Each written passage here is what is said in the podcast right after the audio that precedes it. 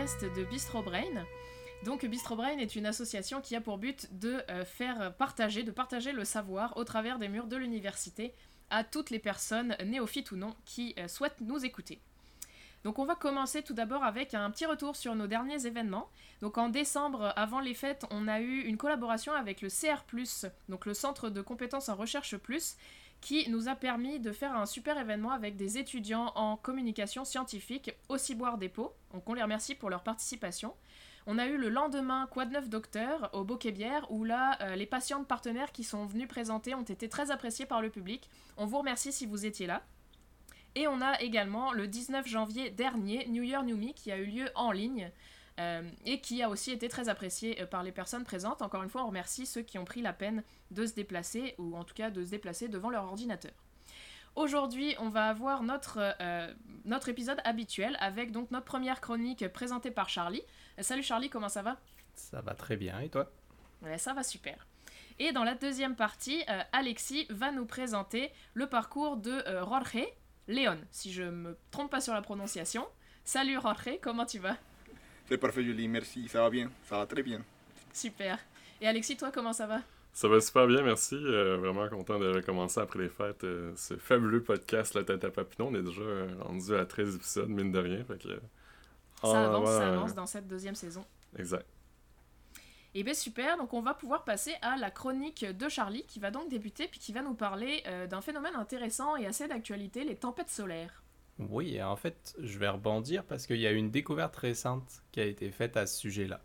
En réalité, il y a eu des travaux qui ont été faits à l'université de Lund en Suède, je suis désolé pour la prononciation si c'est pas la bonne, où en gros ils ont analysé, euh, vous savez, les carottes qui sont prélevées au Groenland et en Antarctique, les carottes de glace, puis à l'intérieur, ils ont mesuré des quantités de beryllium 10 et de chlore 36. Alors, ces deux trucs-là, c'est des isotopes. Donc, je vais faire appel un petit peu à vos connaissances de physique, chimie, euh, fin secondaire, c'est quoi Ça tombe mal parce que je les ai pas faites, moi, il y a un cours de chimie physique.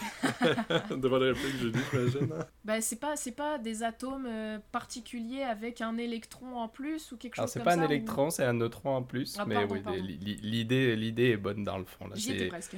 c'est des modifications des atomes tels qu'on les connaît. Genre, mettons, si on prend le carbone qui est pas mal le plus répandu, il y a 12, sa masse atomique c'est 12, il y a 6, 6 protons et 6 neutrons à l'intérieur du noyau mais il existe des carbones qui sont un peu bizarres, les carbones 13 et les carbones 14. il y en a un qui va avoir 7 euh, neutrons et l'autre qui va en avoir 8. Le carbone 14, on l'utilise pas mal pour dater les, les choses assez anciennes. Là. Je pense que les, gens en ont entendu parler. Donc tous ces isotopes, ils ont été euh, relevés en quantité vraiment importante en fait, et ça a amené à la conclusion qu'il y a 9200 ans sur Terre, il y a eu une tempête solaire énorme. Alors, c'est quoi une tempête solaire, vous allez me dire? En fait, le soleil, il faut le voir un petit peu comme, euh, vous savez, votre marmite où vous faites bouillir votre eau pour vos pâtes? Donc, genre, ça bouille, il y a une certaine énergie là-dedans. Puis, si vous mettez pas de couvercle, votre eau, il y, a plein de particules d'eau qui vont s'en aller un petit peu partout.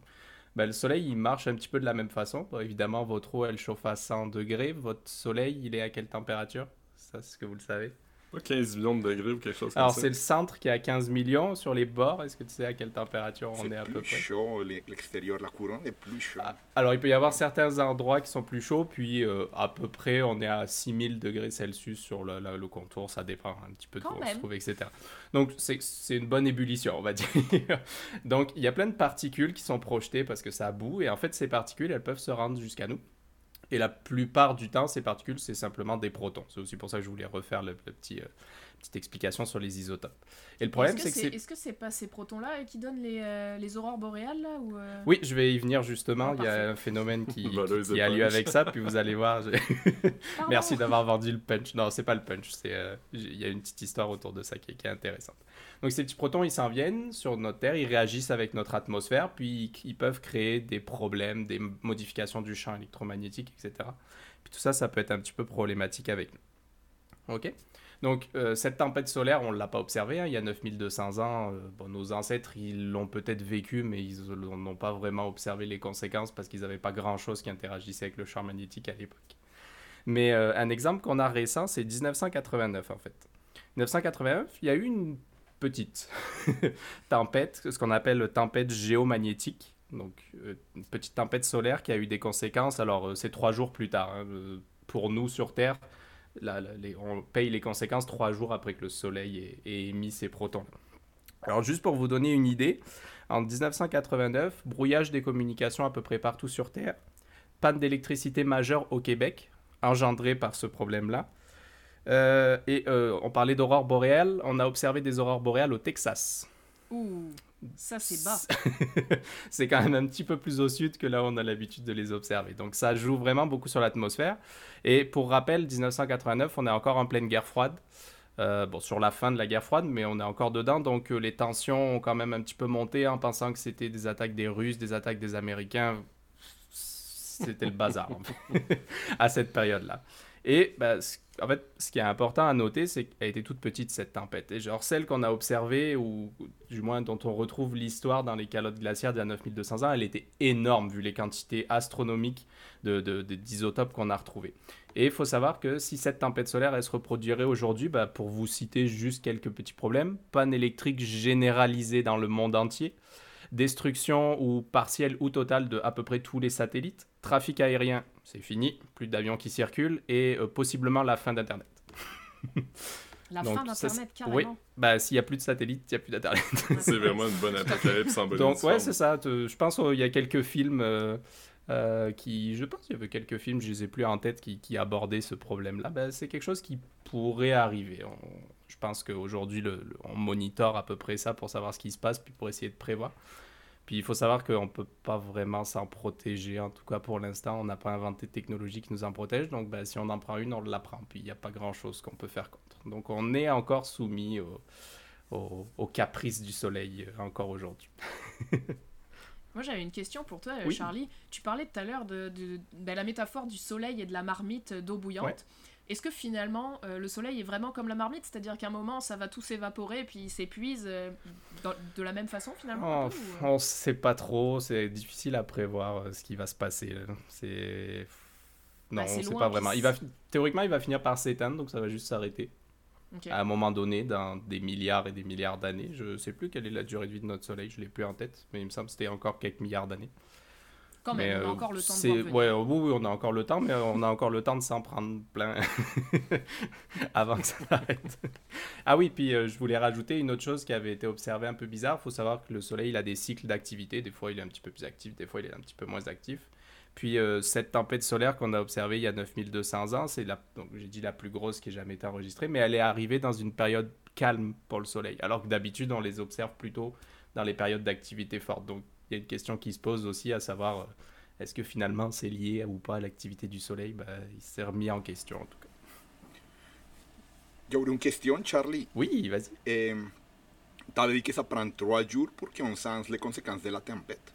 Oui. Mais la lumière, ça prend 8 minutes à arriver du soleil à la Terre.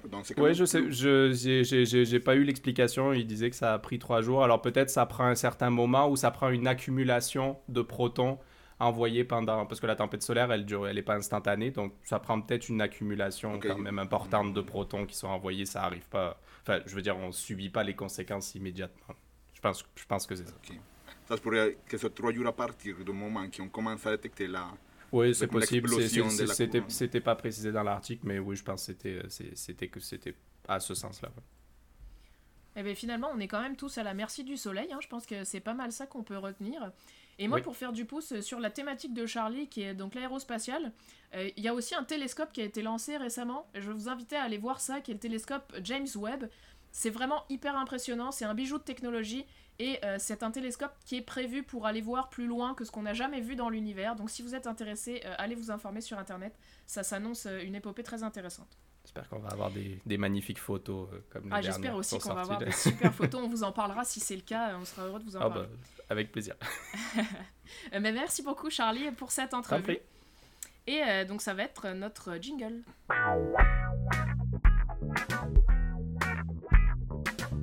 Et bien bienvenue à tous nos auditeurs et bon retour parmi nous pour cette deuxième partie de notre épisode La tête à Papineau. Pour la deuxième partie, on va donc accueillir euh, qui va être présenté par Alexis. Ben, Alexis, je vais te laisser présenter ton invité. Oui, merci Julie. Euh, donc, euh, présenter Jorge Léon, qui tu es étudiant en doctorat en biologie moléculaire et cellulaire à l'Université de Sherbrooke, dans laquelle tu étudies depuis déjà cinq ans les interactions génétiques dans le cancer du sein en fonction des cytokines. Tu es également à la tête du comité promo sciences affilié à nos amis du regroupement étudiant des, des chercheurs, chercheuses en sciences de l'Université de Sherbrooke, le Rexus. Merci pour ta présence. Merci à toi, Alexis, pour l'invitation. Ça fait plaisir. Donc, on ouvre le bal. Déjà, première question. Est-ce que tu pourrais nous expliquer, à nous et notre auditoire, quelles sont les cytokines et en quoi elles peuvent interagir avec le cancer du sein? À quoi peut-on les comparer? Les cytokines sont la, chose plus facile à dire sont les messagers du système immunitaire. Je pense que le monde est plus familier avec les neurotransmisseurs. On les connaît plus. Et sont les transmisseurs du système nerveux, du cerveau. Mais les cytokines sont la même chose, mais pour le système immunitaire. Donc, ils vont transmettre les signaux, ils vont communiquer les cellules immunitaires entre eux et aussi entre les cellules qui ne sont pas immunitaires. C'est les messagers de tout ce qui est relié au système immunitaire. Super, merci. C'est comme explication la plus simple. oui, ben c'est bien joué. Euh, durant notre pré-entrevue, tu me disais que tu avais eu la fastidieuse tâche d'étudier 127 combinaisons complètement seules de, de cytokines. Euh, ma question un peu farfelue, est-ce que tu serais par hasard un moine? Plus, je pense que tout, tout le monde qui fait un doc se rend quand même à, être un moine à un moment donné. Et j'étais chanceux, la, la technologie qu'on a maintenant, on peut faire ça avec, des, avec un système de high throughput. Mais ouais, ça faisait beaucoup de combinaisons. Ça m'a pris 6 mois de tester les 127 combinaisons. Ouais, c'est vraiment à ton honneur. Tu me disais là, que dans le fond, il n'y a aucune personne dans ton laboratoire. Euh, c'est vraiment à l'insu de tous. One Man Army. c'est bon. Et blague à part, euh, par quel moyen est-ce que tu as réalisé cette tâche? Euh, c'est quoi le matériel qui est utilisé pour étudier les cytokines? puis est-ce qu'il y a aussi eu des échecs à travers ça? Oui, mais ok, les, la pour la première partie de la question, c'est quoi les méthodes que j'utilisais? Euh, J'utilisais des plaques de 86 puits avec des cellules de cancer du sein. Donc, chaque plaque de 86 puits, ça me, ça me donne la possibilité de tester plusieurs combinaisons à la fois. Un puits, c'est quoi en fait? Un, un puits, c'est un, un, well, c'est un petit euh, trou dans lequel on dépose, dans lequel on, dépose, on fait un dépôt de cellules. Mm -hmm. Et on peut traiter chaque puits de façon indépendante. Donc, avec chaque plat de 86, eh, je pouvais répéter plusieurs fois la même, la même combinaison. Donc, ça me donne un certain eh, confiance statistique pour les mesures. Eh, mais ça me prenait aussi quand même beaucoup de plaques. C'est juste que dans une plaque de, de 86 puis tu peux tester plusieurs. Ça m'a pris, ça, m'a pris 6 mois. Je faisais 3 plaques par semaine parce qu'il faut laisser les cellules proliférer. On faisait ces prolifération. Donc, on mettait les cellules de cancer du sein à, à pousser et on traitait avec les différentes combinaisons de cytokines et on voyait c'était quelle combinaison qui arrêtait la prolifération. Mais ça, ça prend un, une semaine pour, pour avoir une bonne courbe de prolifération. Et... Ça fait quand même un bon nombre de plaques, hein Oui. J'imagine que ça a dû être long de mettre les cellules à l'intérieur de chacun des puits, là. Oui, justement, tu fais ça comme mettre, mettre les cellules, c'est pas si, si compliqué parce qu'on utilise un, un, système multiple, donc on peut quand même préparer une plaque, préparer les cellules dans la plaque, ça me prend 40, quarantaine de minutes, moins que ça. Je pense une vingtaine de minutes. Ça, à la fin, après toutes les plaques, on devient, à, on devient agile. Un expert. ouais. Et c'est plus les combinaisons de cytokines, mélanger toutes les cytokines et les mettre dans le puits. Ça, ça me prend eh, bon 12 heures par plaque. Quand wow, même. quand même. Mais là, tu dis les cellules, dans le fond, on est dans le monde euh, du microscopique. Euh, ben, tu fais pas ça avec. Euh, c'est pas des blocs Lego que tu prends avec tes doigts. Quel instrument est-ce que tu utilises pour faire ça? On, utilise des pipettes, on utilise des micropipettes. Et, mais pour, la, pour préparer les cellules, mais pour regarder les cellules, et on utilise un microscope. Mm -hmm. Et l'intéressant dans mon projet, c'est que on avait, je devais transformer les cellules de cancer du sein normal et, avec une protéine fluorescente qui s'exprimait juste dans les noyaux. Donc toutes mes cellules avaient les noyaux fluorescents. Donc pour faire ça, pour compter les cellules plus vite, on avait des cellules avec les noyaux fluorescents. Et on, on les comptait au microscope, on prenait un microscope robotisé. Elle prenait, le microscope prenait 4 photographies par puits. Donc c'était 4 photographies par 86 puits. Et ensuite, on utilisait un programme d'identification d'images pour compter les noyaux. Dans l'eau, on pouvait compter combien de cellules il y avait par puits. J'imagine qu'avec une manipulation un microlitre, est-ce que c'est bien ça? Euh, oui, on travaille. Ça doit être quand même du matériel dispendieux. Est-ce que ça a fonctionné du premier coup? Et non, jamais. On est en science. ok, d'accord, ça me rassure. Non, et le fiancé, je sais pas s'il mais on pense encore qu'on dit Eureka à chaque fois. Non, on ne dit pas Eureka très souvent. Mais justement, est-ce que, malgré tout, est-ce que tu as une grande découverte jusqu'à présent? Qu'est-ce que tu as fait justement comme découverte? J'espère avoir une grande découverte, mhm. mais ça prend du temps. J'ai fait la recherche fondamentale, donc ça prend, il y a quand même un bon intervalle eh, de travail à faire entre la recherche fondamentale et une application médicale. Et parmi les 127 combinaisons qu'on a testées, et on a trouvé quand même deux bonnes combinaisons qui arrêtent la prolifération des cellules cancéreuses. Et, ah il y a surtout ouais, quand même parmi, deux parmi 127, c'est quand même... Mhm. Mais quand tu dis beaucoup, euh, c'est quoi, c'est 50% euh, je sais pas, Oh non, celle qui est le plus, le plus significatif, elle est quand même vite, elle commence à arrêter la prolifération deux jours après la stimulation. Ah, quand même. Et ça arrête presque complètement. Les, après deux jours, les cellules ne prolifèrent plus, donc c'est 2%, 3% de prolifération. On dit c'est vraiment excellent. En vitro, oui. On aimerait que ça fasse la même chose chez les patients rendus là. C'est ça, c'est ça. On commence, on commence in vitro et ensuite il y a in vivo, on, ferait l'expérience, on répéterait l'expérience avec souris, avec des souris. Et ensuite ça serait dans semaine, mais il y, a, il a encore beaucoup de travail à faire. Une des choses intéressantes que j'ai trouvé avec mes combinaisons, c'est qu'il y a un cytokine, hmm, je ne sais pas si je comme trop compliqué, il y a un cytokine qui est connu déjà pour arrêter la prolifération des cellules cancéreuses, il s'appelle tumor necrosis factor alpha. Il s'appelle comme ça parce qu'il arrête la prolifération, il tue les cellules cancéreuses. Mais il est, c'est un cytokine qui est quand même très inflammatoire. Il active l'inflammation fortement.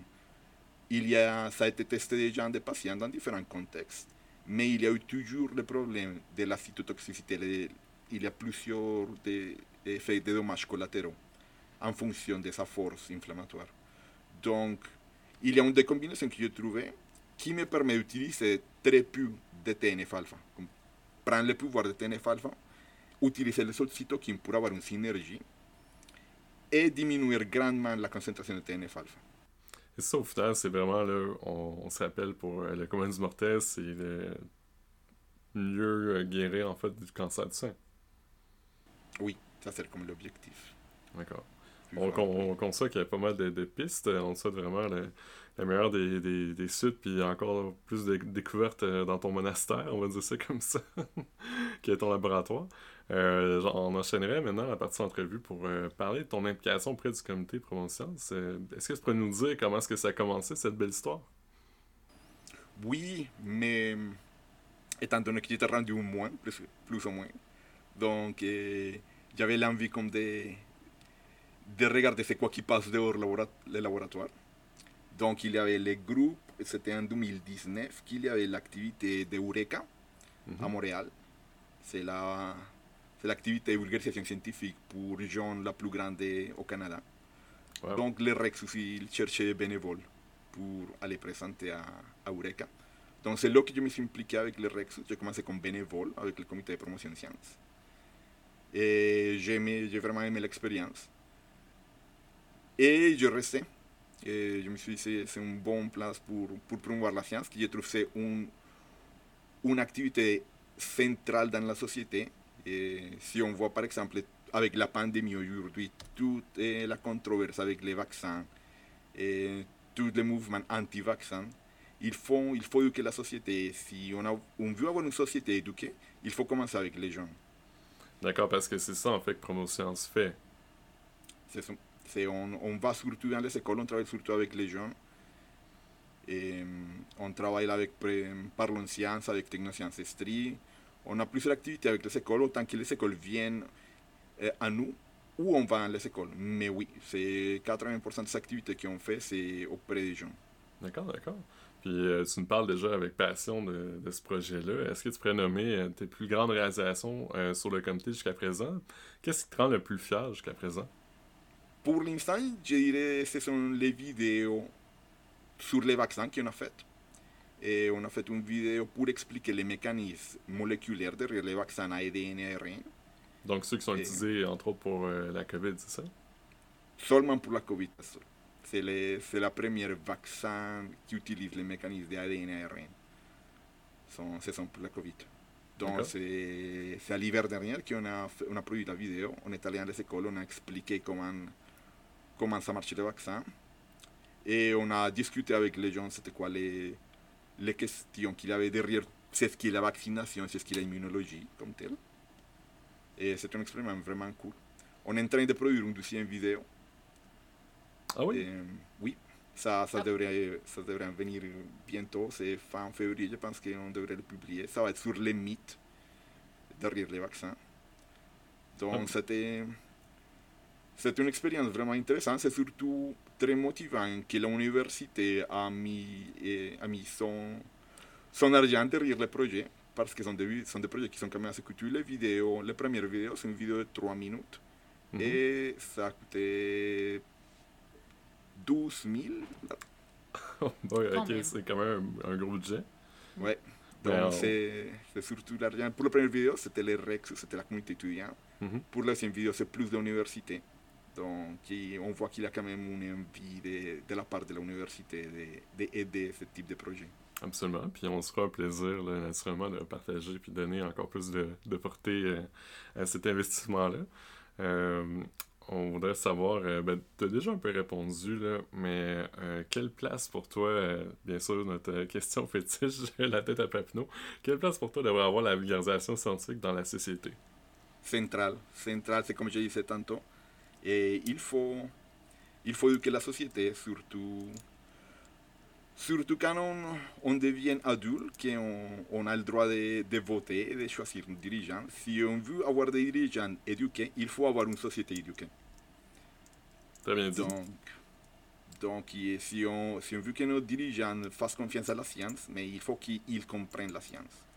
Donc il faut, il faut avoir des gens qui comprennent la science, il faut avoir des gens qui choisissent, qui vont élire, élire des gens qui comprennent la science. Donc, c'est central. Merci. Puis, euh, on se demandait là, justement, peut-être vers la fin de ton doctorat, euh, qu'est-ce que tu envisageais pour la suite? Et pour l'instant, finir ma thèse. C'est pas. Ce sera déjà un très, bel, euh, un très beau jalon, très belle finalité. oui.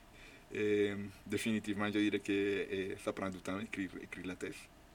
Et, mais ensuite, pour l'instant, j'ai bien aimé l'expérience que j'ai eue dans le Rex d'organiser et diriger le projet.